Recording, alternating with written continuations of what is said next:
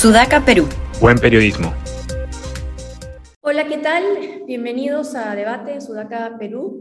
Soy Josefina Townsend y estamos en este debate con Fátima Toche y Carlos León Moya. ¿Qué tal? ¿Cómo están? ¿Cómo les va?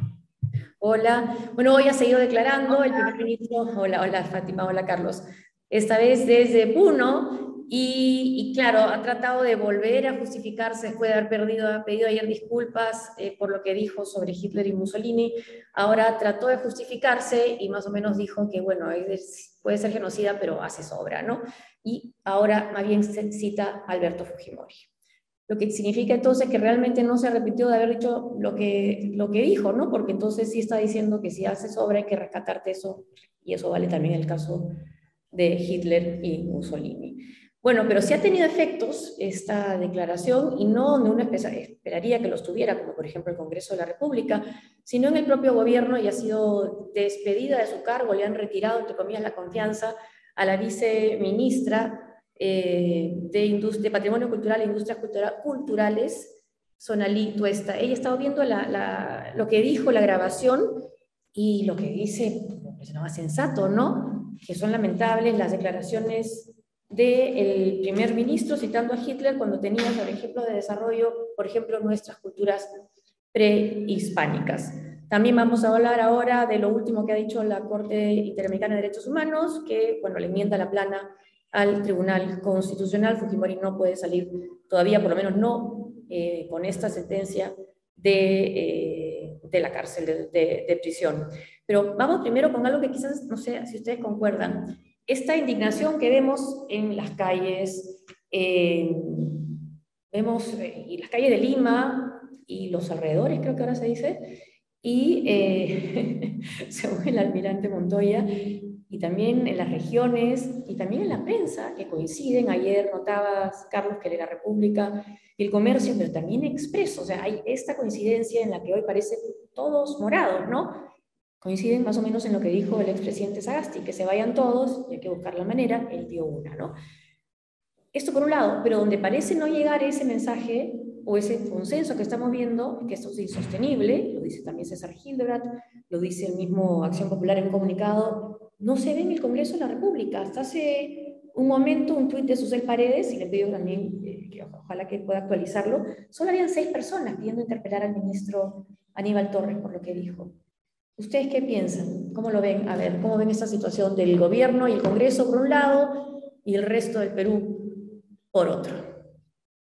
La portada yo, yo creo que el, sí, el Congreso ha estado de espaldas a lo que la gente quiere desde el día uno, ¿no? Y, al real sentir de, de, las personas, ¿no? Y creo que eso se ve reflejado en el 82% que tienen de desaprobación en la última encuesta de, de Datum.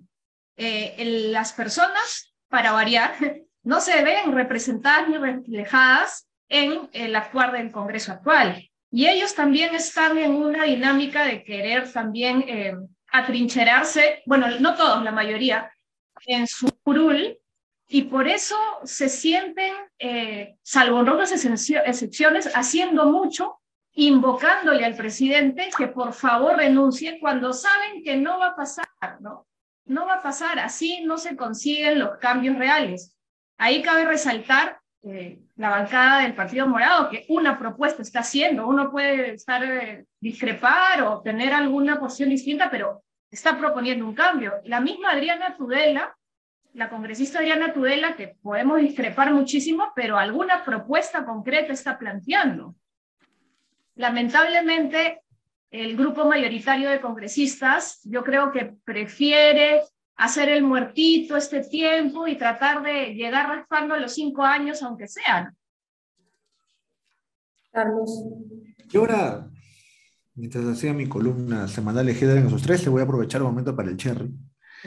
este, era claro, me parece que un argumento desde la izquierda es, bueno, este es en algún, muy privado, ¿no? Eso está yendo como un, no un abismo, pero cada vez cayendo más bajo en el sótano. Sótano 1, van al sótano 2, sigue al sótano 3. Pero, ¿cuál es la salida? Porque hacer, el, digamos, jugar al lado de la derecha es este, hasta para algunos, ¿no? Eh, pedir vacancia, no creo que sea la opción tampoco. Pero no sé cuál es la salida. Eh, ninguna. Seguir que el Estado se siga deteriorando cinco años más, que creo que es lo que va a ocurrir. En todo caso, cuatro años y cuatro meses más, no llevan ocho. Yo no veo ningún, ningún indicio de que, de que esto mejore. el nombramiento de ministro de Salud es uno de esos casos, ¿no? Sacas a ministro entre viceministro que es, tiene una trayectoria igual de cuestionable que el anterior y que va a hacerlo incluso aún peor, ¿no? Entonces, ¿cuál es el argumento? ¿Dejar que eso se deteriore para no darle el gusto de la derecha golpista? Me parece poco válido, ¿no? O sea, ya me parece que, creo, a ver, hay un argumento ahí, ¿no? Que el presidente Castillo puede enmendar, puede cumplir sus promesas de campaña todavía. Me parece improbable que el presidente cambie. Dos, me parece también bastante improbable que cumpla sus promesas de campaña. Muchas de ellas eran difíciles de cumplir, pero en el estado en el que está ¿no? Tan débil, tan asediado y tan falto de reflejos y de tino, no creo que tenga la capacidad para cumplir ninguna de ellas, al menos las más avesadas o audaces. Y en tercer lugar, este, su propósito de enmienda creo que fue en octubre, cuando Sara Guido Bellido y pone a Mirta Vázquez. Y, en, su, su, enmienda fue muy corta, dos meses y medio, tres, y regresó a la senda anterior, casi, casi citando a los de la senda del pastel, ¿no? Y lo digo también por las declaraciones de hoy día de Aníbal Torres. Defiende a Hitler el jueves, defiende a Barto Fujimori el viernes.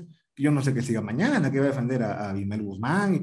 No sé, voy a hacer una ruleta rusa, ¿no? ¿De quién va a defender ahora Aníbal Torres? Entonces, todo eso me hace pensar que eh, no solamente no hay mucho ánimo de cambio, no hay probabilidades de eso. Y, la pregunta para mí es, bueno, ¿hasta cuándo? Y mientras tanto, ¿cuál es la salida? ¿No al gusto la derecha golpista?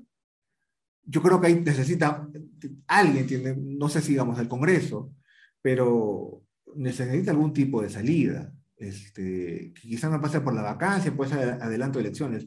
Pero a mí, en todo caso, como no solamente un votante de Pedro Castillo, como alguien que activamente llamó a votar por él, me parece que un argumento para mí para votar por él era que deshacerse de, de él, si lo hiciese mal, iba a ser mucho más fácil que en el caso de Diego Fujimori. Lo sigo pensando. La pregunta es, ¿este ya es el momento? Eh, eh, eh, quizá, quizá ya lo sea, quizá ya sea el momento de empezar en un recambio, en todo caso alguna salida institucional que no ponga en riesgo tampoco la, propia fortaleza del Estado, porque creo que es lo que viene haciendo Pedro Castillo, entregando instituciones y ministerios, aliados, a base de componenda y a base de su propia supervivencia. Y, yo creo que a mí me parece bastante responsable la izquierda decir que solamente lo vas a mantener allí porque, bueno, así dice la ley y son cinco años. El costo puede ser muy grande, ¿no? Para todos. Y eso a mí me genera cierta impotencia, ¿no? Porque además yo tampoco tengo la salida. Yo no te podría decir, es esta, es la vacancia, me queda claro que no va a ocurrir en el Congreso, pero creo que ya llega el momento para algunos, es mi caso, de decir, esta vaina no se puede sostener tanto tiempo. Sí, yo creo que tampoco se puede sostener mucho tiempo. Y sí, había esa idea, ¿no? Se, cualquier cosa, en todo, es, es, más fácil, esta idea de dos mafias, ¿no? Que ya llegar al poder, una más organizada que la otra, que era más fácil, en todo caso, librarnos de un mal gobierno de, de Castillo que de Keiko Fujimori.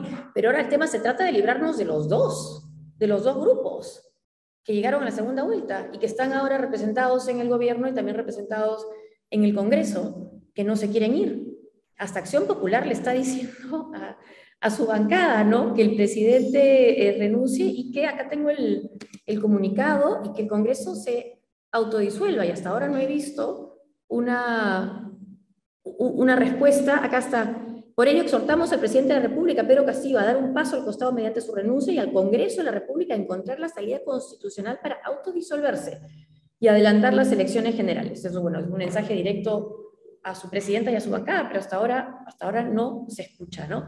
Y, y además se le ve al, al, al, gobierno, al ejecutivo desesperado, ¿no? Estas este, declaraciones de, de, Aníbal Castillo, de Aníbal Torres, Aníbal Castillo, ya sé la dupla, Aníbal Torres, que parecía durante la campaña una persona más o menos sensata, ¿no? Ahora está diciendo que está dispuesto a dar la vida, ¿no? Este, tampoco se le ha pedido algo así, ¿no? Entonces, y, y, la, el, tono, el tono en, en, Puno, ¿no? Esa desesperación por pensar que él, ellos representaban al pueblo y ahora se dan cuenta que, el pueblo no está pues con ellos, ¿no? Y es una... Yo también caí en la trampa de Aníbal Torres. Yo pensé, pensé al inicio de que era una persona, por lo menos decente, ¿no? Eh, pero ya me he dado cuenta que no, y creo que una de las peores eh, cosas que puede ser una persona, un hombre, una mujer, y más aún si es político, es eh, necio y como diría este, el Cuto Guadalupe, soberbio. Y creo que ambas cosas este, le pasan a Aníbal Torres, ¿no? O sea, es incapaz de reconocer un error. Cualquier disculpa, entre comillas, que hace es condicional, siempre es condicional, lo cual no es una disculpa. Y algunos este, me, me criticaban cuando yo en algún momento dije que para mí peor que el ministro Condori era Aníbal Torres y que él debería salir incluso antes que Condori, porque me parece que hace más daño Aníbal Torres a, este gobierno, me parece.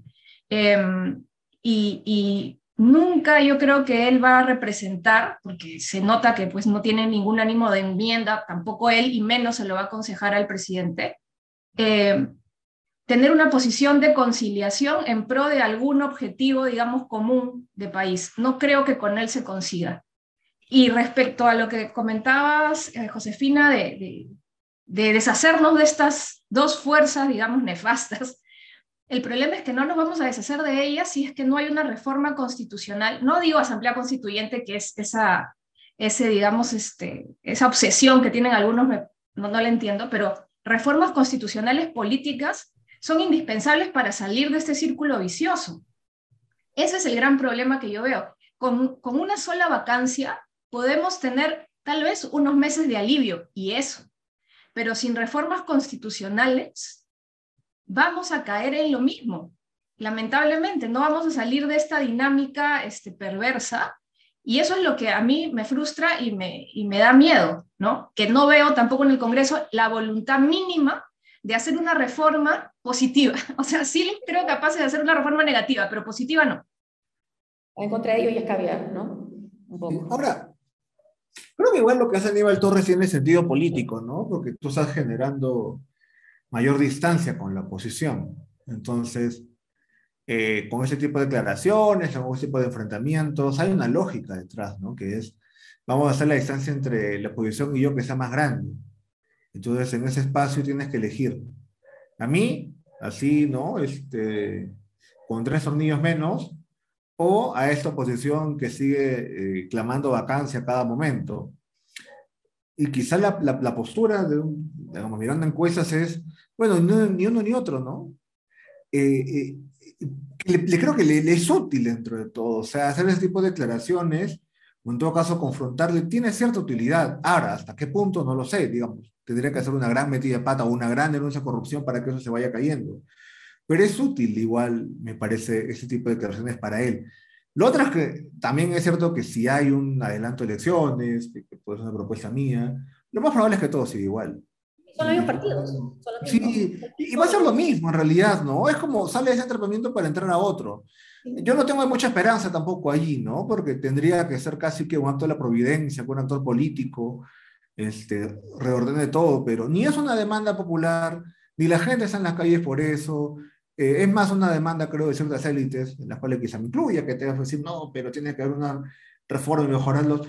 Pero no va a pasar, porque la oferta de políticos va a seguir siendo la misma, ¿no? O sea, te libras de esto y luego viene seguramente algo peor. Entonces, ahí mi, mi pesimismo me gana, ¿no? Yo puedo decir, sí, yo creo que tiene que haber una salida para esto, pero lo más probable es que eh, el problema continúe, ¿no? Ahora, ¿no es parte de estas élites ya también Aníbal Torres o no lo ha sido antes? No, me refería a las élites más de opinión, ¿no? Yo creo que las élites políticas, su juego es, ¿para qué va a ser una reforma política en la que yo voy a pagar el pato, no? Pero yo pierdo, sí. Claro, ¿para qué? O sea, ¿qué, suicida soy? Para nada, ¿no? Creo que van a salir así. Alguien me decía, ¿y si esta idea desde, la, desde el Ejecutivo es bueno, que un poco las protestas pueden llevar, mientras más intensas, pueden llevar a que finalmente se diga, este es el momento constituyente. O sea, esto es el estallido, versión nuestra, y entonces la salida es la Asamblea Constituyente.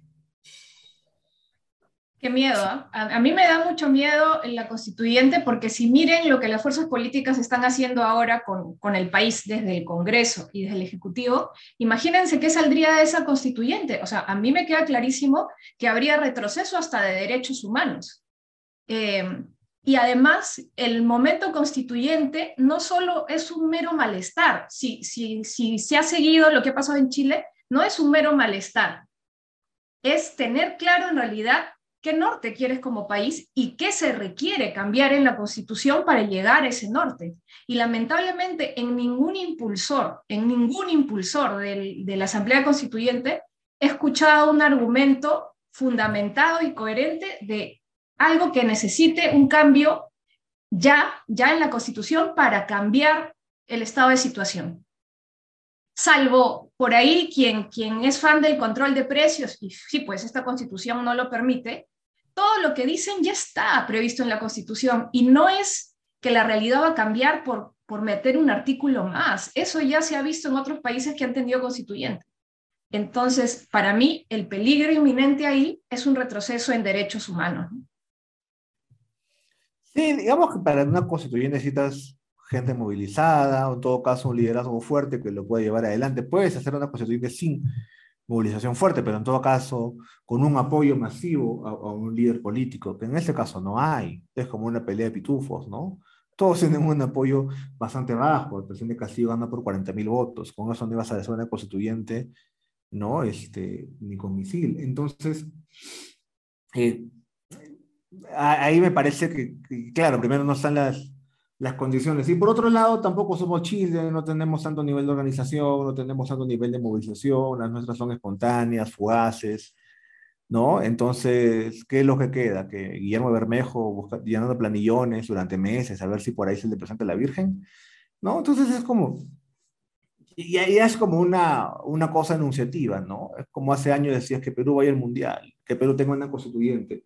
Cosas que sabes que la práctica no van a ocurrir, pero igual las enuncias. Entonces, a mí me parece un riesgo. Yo sí estoy de acuerdo en un punto de vista simbólico con una nueva constitución, a la vez de que la práctica con la constitución tal como está puede hacer muchísimas cosas. No necesariamente cambiarla te va a traer este, un mejor país, porque además la ley cambia, pero las prácticas informales en el Perú son mucho más fuertes que la ley. ¿no? Entonces, y, me parece que usan, y, me parece que usan la nueva constitución como un pretexto para decir, ah, es que no cambian las cosas porque se necesita una nueva constitución. Si no hay nueva constitución, entonces no, pues no puedo hacer nada. Y claro, sigue ¿no? igual. Y se vuelve un pretexto, exacto, se vuelve un pretexto y, se vuelve como una demanda vacía con el tiempo, ¿no? Ya es una demanda vacía, se vuelve un meme. y creo que están convirtiendo una demanda válida en un meme. Creo que tú decías, ¿no? Cualquier cosa que pase en la vida no se resuelve con una nueva constitución. Constitución, claro, ¿no? Aparte es como un, ¿no? un principio casi marxista, o sea, cambias las leyes, pero las, las cosas, las estructuras se mantienen ahí. Pensar que solamente este, cambiando una serie de artículos de la Constitución el país va a cambiar, es bastante iluso, este, pero bueno, lo mantienen. Alguien había tuiteado, alguien del gobierno, unas fotos en Puno de tres cartelitos pidiendo nueva constitución y decía, este es el reclamo popular, ¿no? Es el pueblo, ¿no? Tres carteles con plumón en una, ¿no? En, dos mil personas. Mira cómo la gente... Sí, pues, este, como diría... Si hay un cartel que dice fuera, fuera Castillo, ah, caviares, este, la élite de derecha. Claro, son... el Partido Morado reclamar la constitución y la ley contra monopolios y oligopolios, ese es otro de los temas, ¿no? Pero un tema que también acaba de, ver noticias sobre ese y que recién lo estamos tocando y eso también es notable que lo hablemos al final, cuando normalmente en otros casos, otros años hubiera sido el comienzo, el tema Fujimori. Le acaban de enmendar la plana al Tribunal Constitucional desde la Corte Interamericana de Derechos Humanos. Y el impacto que ha tenido es que, bueno, se tiene que acatar una sentencia así y hacer otra, otra evaluación de Alberto Fujimori, lo que parece también bastante cruel visto desde digamos, desde el punto de vista de una persona que está en la cárcel, ¿no? Que juegue contigo más o menos con una ficha política, ¿no? Yo, yo creo que la gente que ha estado detrás de todas estas movidas estos años para sacar a Fujimori de la cárcel lo odia. Yo creo que lo odia, porque no ha habido ninguna iniciativa seria, realmente seria, para sacarlo de la cárcel, que podría haber sido tranquilamente pelear por un arresto domiciliario. Lo han utilizado políticamente y solo me hace recordar esa señora, no sé si recuerdan que salió en un video cuando se revocó el indulto y decía que la fuerza popular ya se dejó y ya se ca este, porque en realidad, ¿qué ha llevado esto? O sea, el manoseo político eh, de ese indulto lo ha hecho inviable ya. Inviable. Sí. Ahora, más o menos que se esperaba que esto fuese a ocurrir, quizás no con tanta velocidad, ¿no? Y creo que va a quedar, no sé si, no sé si, muy presente, dudo un poco de eso, pero también cierto silencio el ejecutivo cuando eso ocurrió, ¿no? Un silencio extraño, una postura blandengue, cuando se esperaba que justamente tuviesen una mayor firmeza. No... además el, el antifujimorismo le pudo haber sido decisivo su historia, ¿no? Sí, ¿no? Le deben el triunfo del antifujimorismo y cuando ocurrió fue, bueno, eh, bueno, vamos a respetar. Y justo hoy, coincidentemente, Aníbal Torres le suelta flores a Fujimori este, y a sus logros, ¿no? Qué coincidencia en Puno, ¿no? Estaba ya desatado Aníbal Torres, insisto, ¿no? Ya este... Desatado. Sí, desatado, pero no interpelado. Sí, y, además creo que ya, ya llegamos a ese punto en el cual uno no espera mucho del, del Congreso en ese lado, ¿no? Este, espera una retórica violenta, fuerte, ¿no? Pero en la, en la práctica, los hechos, lo más probable es que sigan igual, ¿no? Haciendo votaciones sin, los votos requeridos para hacer algún cambio, este, dos, tres, cuatro insultos y de ahí todo normal, ¿no? Sin censurar ministros, mirando al techo, que es la dinámica que han tenido hasta ahora. Y mientras tanto, por eso para el programa de lunes, eh, veo acá en Twitter que, este, que la Comisión de Constitución aprobó a seis candidatos para ocupar el cargo de jueces al TC. Bueno, lo comentamos en el siguiente podcast. Sí, ya mucho drama por hoy, por favor. Sí, ya, sí, ya, Es viernes, además. Es viernes y damos malas noticias. Bueno. Eso debe llamarse, ¿no? Un mes de debate, malas noticias. El podcast de Sudaca, Perú. No, y, lo peor es que creo que desde que empezamos el viernes, ya tenemos una semana, agradecer a todos los oyentes, eh, creo que la situación no ha hecho más que agravarse un día tras otro, la verdad. Sí, drama. En vez de debate, no, drama. El podcast. De... Todo el día es peor, uno peor que el otro. ¿Cómo, estamos todos de acuerdo que algo no puede seguir así? Esto no puede seguir así. Bueno, pero cómo es salir es otro tema. Gracias, gracias a usted por seguirnos. Chao Fátima, chao Carlos. Muchas gracias a todos, nos vemos el lunes. Buen fin de semana. Chao.